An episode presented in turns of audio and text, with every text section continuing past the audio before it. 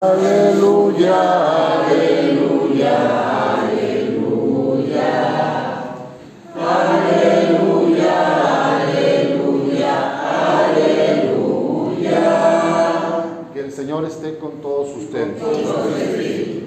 Lectura del Santo Evangelio según San Juan. Gloria a ti, Señor.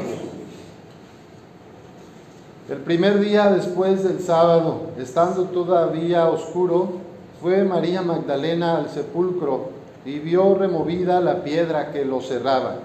Echó a correr, llegó a la casa donde estaban Simón, Pedro y el otro discípulo a quien Jesús amaba, y les dijo, se han llevado del sepulcro al Señor y no sabemos dónde lo habrán puesto.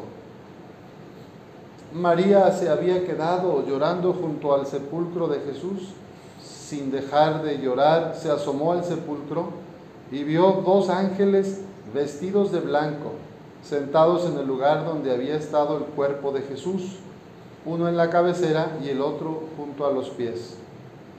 Los ángeles le preguntaron, ¿por qué estás llorando, mujer? Ella les contestó, porque se han llevado a mi Señor y no sé dónde lo habrán puesto. Dicho esto, miró hacia atrás y vio a Jesús de pie, pero no sabía que era Jesús. Entonces él le dijo, mujer, ¿por qué estás llorando? ¿A quién buscas?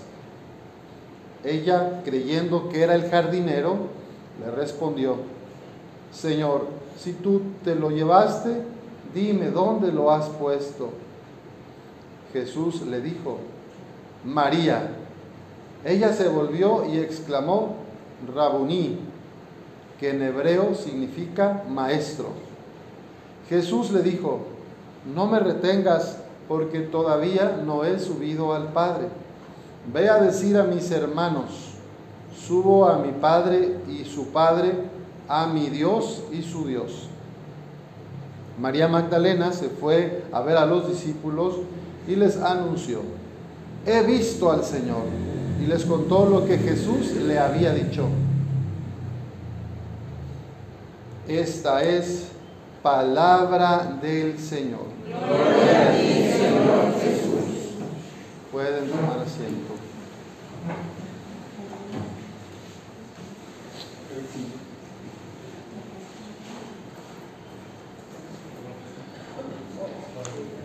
En este día que la iglesia recuerda la memoria de María Magdalena, podemos ver representada en ella a una nube de mujeres, de testigos, mujeres que a lo largo de 2023 años han entregado su vida sirviendo a los hermanos en su familia, en la comunidad, mujeres, algunas casadas, algunas solteras, algunas religiosas, misioneras, mujeres que han sido testigos de la resurrección de Jesús.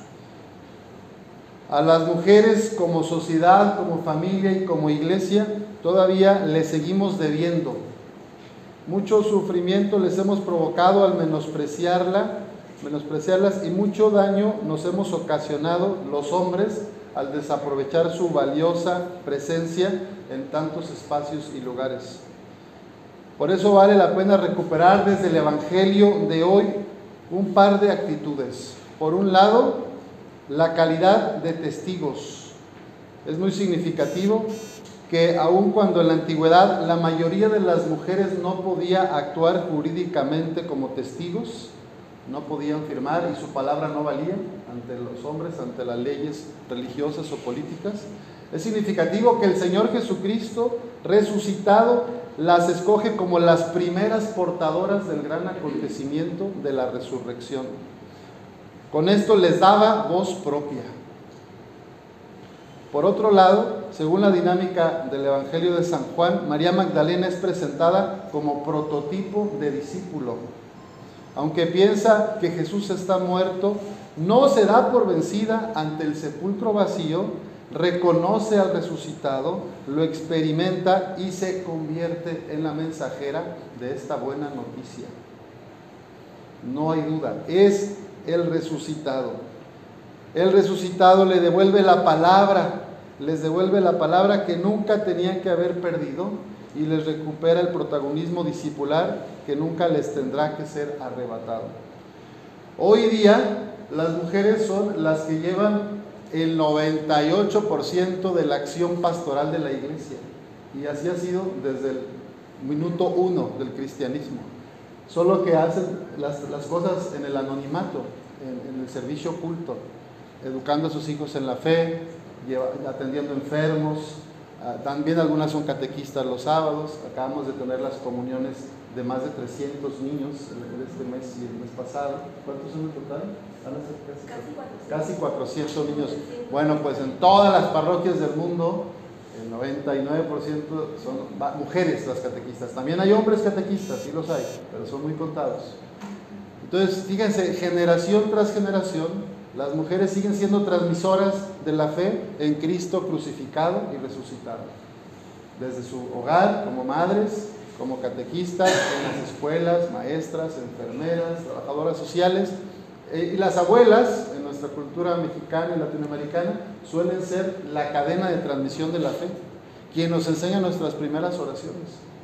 O los que saben rezar el rosario, o medio sabemos, fue una mamá, una abuela la que nos dijo cómo, o no. Entonces hay que agradecer tanto el rol de las mujeres en la sociedad, en la iglesia, porque yo no sé si ahorita el mundo está tan mal y tan triste, ¿cómo estaríamos sin ellas? ¿verdad? ¿Cómo estaríamos sin estas mujeres que transmiten la fe? Pues que este Evangelio nos haga reflexionar sobre cómo nosotros valoramos y reconocemos el trabajo y la entrega de tantas mujeres en nuestra vida, en todos los ámbitos, social, político, religioso. En la salud, aquí tenemos cuatro centros de medicina alternativa en la parroquia. También 85-90% de las terapeutas son mujeres las que dan la atención, la terapia, orientación emocional, contención y, y, salud alternativa. Y pues no es muy diferente si vamos a Colombia, Venezuela, El Salvador, Paraguay, Chile, Argentina, Brasil, en general, en toda la Iglesia Universal, Europa también.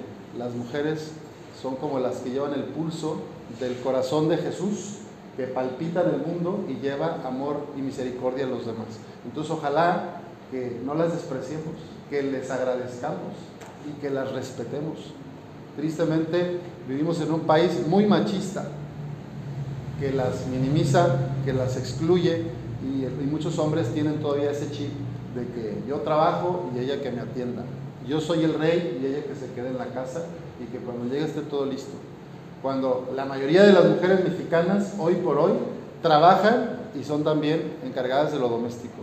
Además de llevar dinero, también se encargan de todo lo doméstico. Entonces, lo justo es que el hombre también se incorpore a los trabajos domésticos, que también ayude a lavar un traste, a poner la lavadora de la ropa, a regar las plantas, a planchar, ¿verdad? Entonces, pero nos cuesta mucho, ¿verdad? Nos cuesta, vamos muy lento. Ojalá que los hijos de ustedes y los hijos de sus hijos puedan hacer equipo en la familia y que no haya roles específicos. Esto es de la mujer, no señor, todos podemos hacer de todo. Y las mujeres también pueden trabajar y también meten goles buenísimos y son buenas en cargar pesas y escaladoras. Viridiana Álvarez, hidrocálida, está conquistando el, como el quinto pico más alto de México, de México, del mundo, 8000 metros. Es la primera latinoamericana que va a ser los 14 montañas más altas del mundo, mexicana. Entonces no hay ningún límite para las mujeres. Lo que ellas se proponen, con las ayudas adecuadas, con el creer, con el animar, todo pueden lograr. Pues que como María Magdalena también nosotros lleguemos a Cristo y le llevemos a los demás esta buena noticia de la resurrección. ¿Qué podemos hacer para valorar más a las mujeres, aprender de ellas y seguir su ejemplo?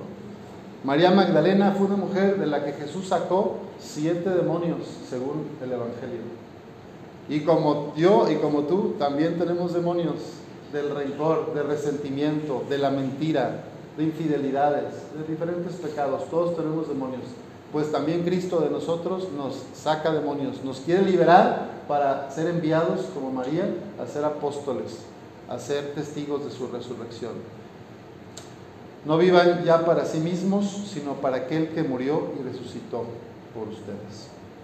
Que el Señor nos ayude a todos a ser testimonio de esperanza y de amor en un mundo tan necesitado.